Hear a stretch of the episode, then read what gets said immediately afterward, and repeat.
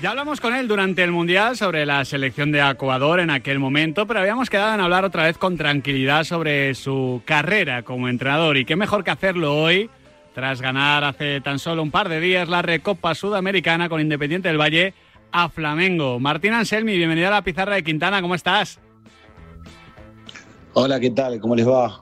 Un gusto y un placer estar nuevamente con ustedes. Martín, normalmente los, los profesionales soléis decir que, que, las resacas de las derrotas eh, duran más que las de las victorias.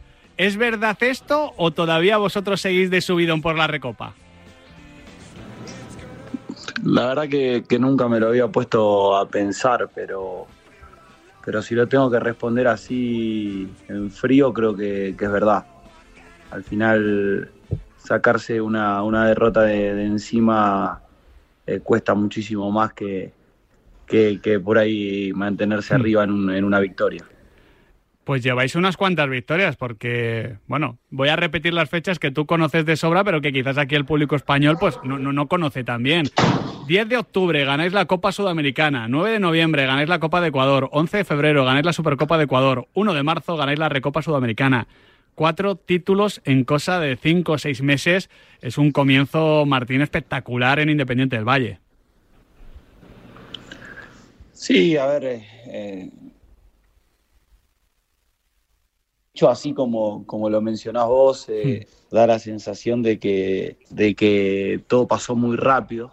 Eh, pero bueno, nosotros arrancamos el proceso en junio del año anterior y, y- y recién eh, ese primer título llegó, llegó en octubre. Eh, y después, bueno, por la continuidad de las fechas, eh, atrás de, atrás de, del- de, la, de la Copa Sudamericana eh, tuvimos la final de la Copa Ecuador eh, y, después nos fuimos de vacaciones y al, al regresar eh, sabíamos que en febrero teníamos dos títulos en juego porque, porque había que jugar la Supercopa que se enfrentan el campeón de la Copa Ecuador contra, contra el campeón de la Liga eh, y teníamos la Recopa eh, con Flamengo también en el mismo mes. Entonces, sí, son muchos títulos en, en muy poco tiempo, pero, pero bueno, también hay un proceso que, que se inició bastantes meses antes. Martín, después de ganar a Flamengo en la, en la final de la Recopa, dejaste una reflexión muy profunda sobre el resultadismo a pesar de haber ganado. No sé hasta qué punto consideras eh, que se puede analizar un partido sin tener en cuenta el resultado. Sí, más que nada lo, que uno quería expresar con, esa declaración es que, es que no, no, no analicemos eh, un rendimiento a través del resultado. Es decir, eh, para mí el resultado termina viciando cualquier tipo de análisis y a veces se puede ganar y, se hizo las cosas mal o se hicieron las cosas mal y a veces se puede perder y se hicieron las cosas bien. Eh, yo creo que el resultado no es determinante para un análisis eh, cuando se analiza a través del resultado. Entonces, porque al final si, si de Moisés Ramírez no le atajaba el penal a Rascaeta, Hmm. ¿qué estaríamos analizando sobre, eh, sobre la final de Independiente del Valle? Eh, y, y- y se definió en un penal. Entonces, eh, es muy fino analizar cualquier proceso del resultado. Yo creo que hay que analizar el, porque atrás de ese resultado, y justamente eh, lo mencionaste vos, cuatro títulos en, en muy poco tiempo, ¿sí? Eh, y, atrás de esos cuatro títulos, por ahí hay un proceso y hay un camino muy largo. Entonces, eh, yo creo que en el medio eh, hay que tratar de ir un poco más allá y analizar los procesos desde, desde la opinión fundamentada, no desde porque se ganó está bien o si se perdió está mal. Simplemente eso es lo que quise transmitir. Y yendo a esos procesos, Martín, eh, hace 10 años era eh, prácticamente imposible imaginar a un Independiente del Valle jugando una final contra Flamengo. Cuesta encontrar en el fútbol internacional una irrupción como la del club. Eh, hasta hace una década es que no existía Independiente del Valle en el panorama sudamericano y ahora es la gran potencia de Ecuador y uno de los clubes que más talento saca de, su cantera. Esta pregunta te la habrán hecho mucho, Martín, pero ¿cuál es la fórmula del éxito? Y para mí tiene que ver con la perseverancia. Eh, cuando, cuando en 2009 eh, la comisión actual se hizo cargo del club, eh, siempre tuvo claro cuál- cuáles eran los objetivos, cuál era el camino a seguir, con matices y con, con, algunos cambios de dirección leves en el medio, obviamente, porque, porque el mundo evoluciona y, las ideas también, pero nunca corriéndose de la esencia que, que era transformar el talento ecuatoriano y darle una oportunidad eh, a, la infinidad de chicos que, que surgen de, de, este país, eh, pero darle una oportunidad con herramientas, eh, formarlos, darle absolutamente todo para que para que ellos se puedan transformar en, futbolistas profesionales.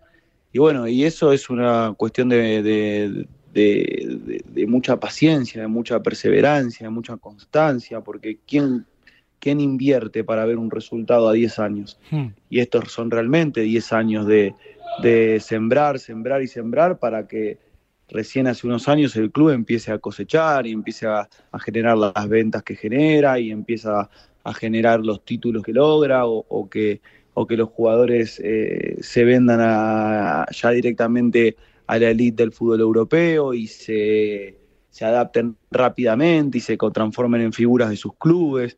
Bueno, eso es un trabajo de mucho esfuerzo, de mucha dedicación y también de mucho dinero, porque hay mucha inversión en el medio. Eh, y, bueno, y te vuelvo a preguntar, ¿quién está dispuesto a invertir 10 años y quién está dispuesto a invertir tanto dinero con una visión tan clara? Entonces no es casualidad lo que sucede hoy con Independiente del Valle, porque, porque lo fueron buscando desde, desde un comienzo. Martín, aquí en la pizarra de Quintana nos encanta hablar con vosotros, con los entrenadores. Ayúdanos a profundizar un poquito más en tu pizarra. ¿Cómo definirías el modelo de juego de Martín Anselmi? Bueno, creo que nuestro modelo de juego se, basa en tratar de controlar los partidos eh, desde, los, desde dos aspectos más grandes que tiene el juego, que son defender y atacar. Después eh, hay otros momentos en el medio, pero, pero nuestra idea principal es, tratar de, controlar el partido a través del balón, de, de que la posición sea importante a la hora de atacar, dónde, ubicarnos y dónde podemos encontrar las diferentes ventajas.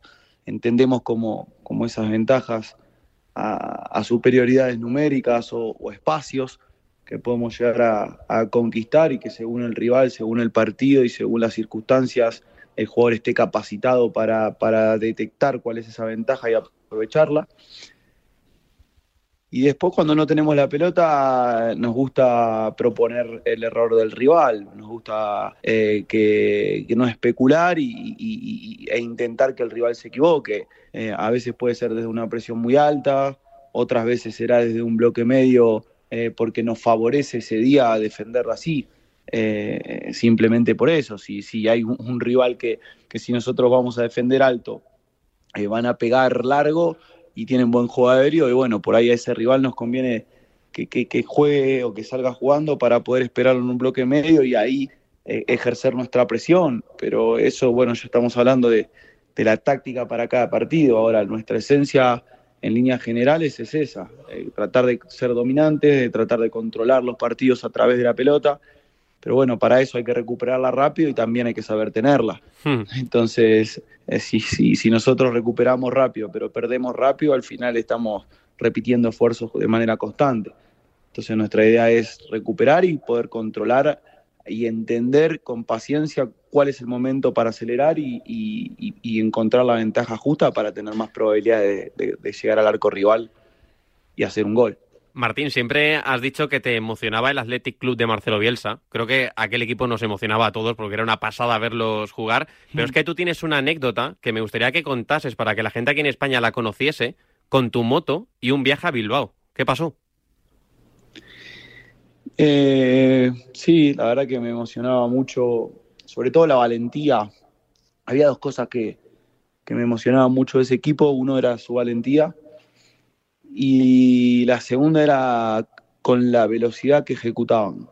Me parece que, que jugaba a un ritmo altísimo y a una velocidad pocas veces vista a, a, ese, que se entienda, ¿no? A, ese, a esa magnitud del club contra la magnitud de lo que había enfrente. Mm. Eh, en aquel partido con, contra el Manchester en Inglaterra creo que, que fue de los partidos más emocionantes que, que, presencié a través de la tele porque, porque la, valentía y la velocidad con la que jugó el Atleti de Bilbao ese día eh, era digno de emocionarse. Eh, y bueno, ese mismo día eh, me llamó un amigo mío diciéndome que teníamos que ir a, para la final, no la de la Europa League, sino la de la Copa del Rey. Hmm.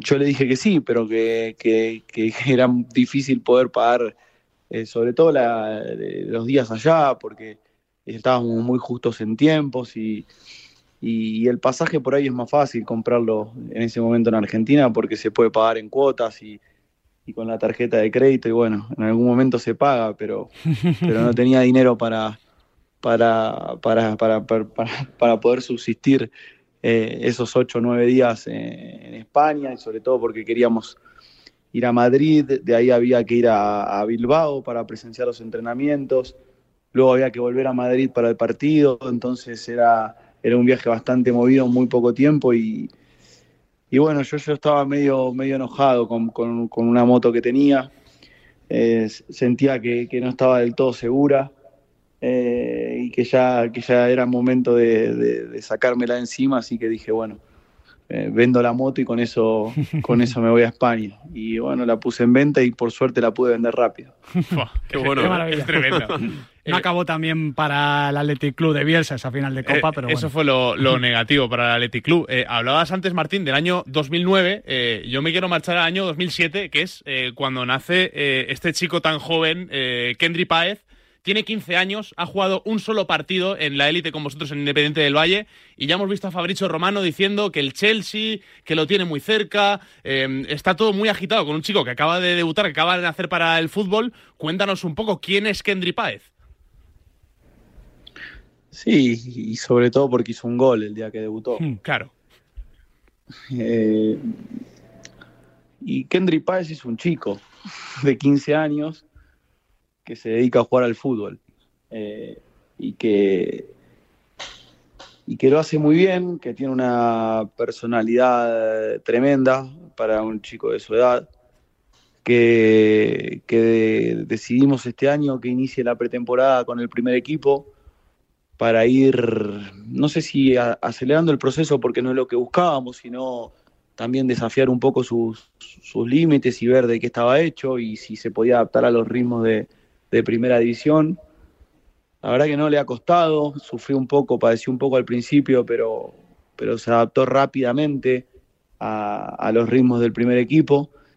Eh, lo hemos puesto de, titular el otro día en, el medio de los dos partidos entre, de la Recopa, entre el primero y el segundo de Flamengo, porque decidimos rotar y decidimos darle la oportunidad y la verdad que, que demostró en la cancha todo lo que viene, todo lo que viene haciendo en los entrenamientos y, la calidad que tiene.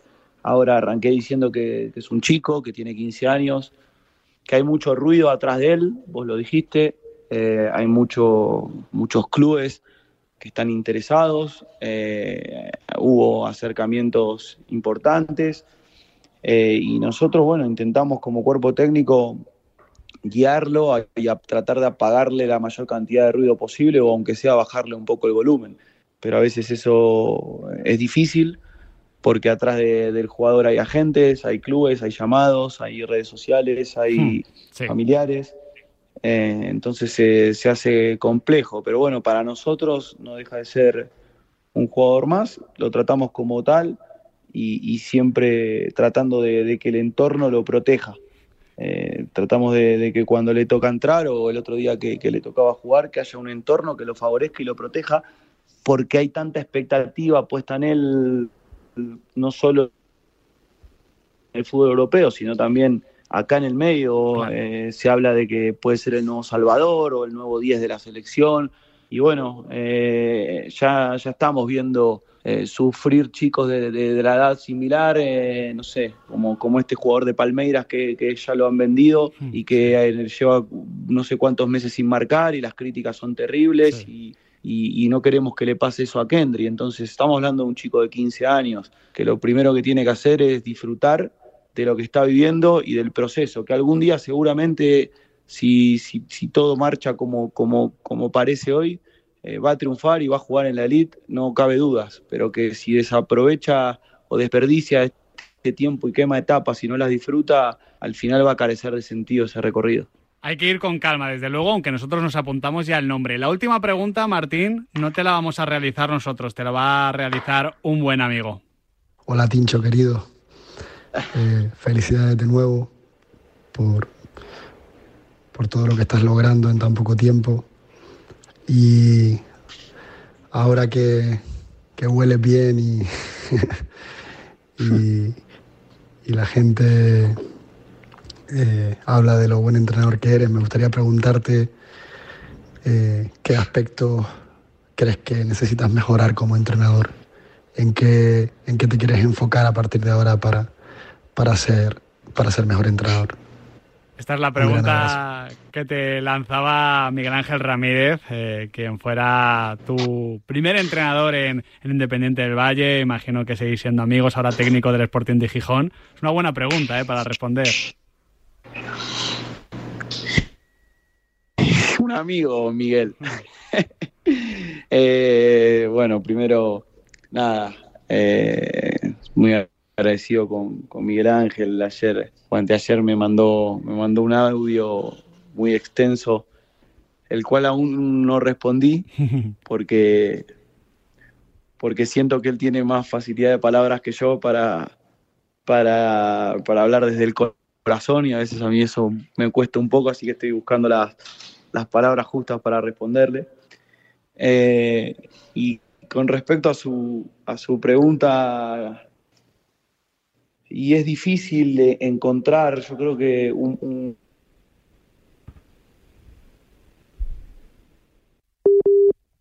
Ay, vaya. Hemos perdido la, la conexión con, con, Martín Anselmi, están fallando las conexiones, llamada Ecuador. WhatsApp de, de audio. Vamos bueno, a... ha aguantado bien, ¿eh? Ha aguantado sí, bien. sí, sí, sí, estábamos teniendo problemas al principio. Sí, de que sí, hemos tener aguantado, la, hemos resistido. La, la conexión eh, parece que no la estamos recuperando. Habrá que volver a invitar a Martín otra vez a la pizarra. Sí, es, Es una excusa perfecta, Es ¿no? una cosa perfecta para que Es haya una una buena tercera. estrategia. Creo que le tenemos ya, Martín. Hola. Ahora, ahora, Martín, te escuchamos de nuevo. Ay, no sé si nos escuchas, Martín. Los escucho muy bajo, ustedes me, me escuchan a mí. Te escuchamos bien. Ya, ya, para cerrar, Martín, que nos tenemos que despedir, que tenemos aún una sección, ciérranos esta pregunta de, de Miguel Ángel. Sí, te decía que, que, que al final es, es difícil detectar exactamente en qué debe mejorar uno, y no lo digo yo como entrenador, sino nosotros como, como cuerpo técnico. Eh, pero sí entendemos que, que a veces las derrotas nos van enseñando y nos van marcando, y por ahí decimos, bueno, eh, eh, cuando nos toca enfrentar a un rival similar, eh, o, al- o alguien que hace algo parecido, no volver a cometer esos errores. Entonces yo creo que es más un aprendizaje diario y constante que algo que Hmm. actual.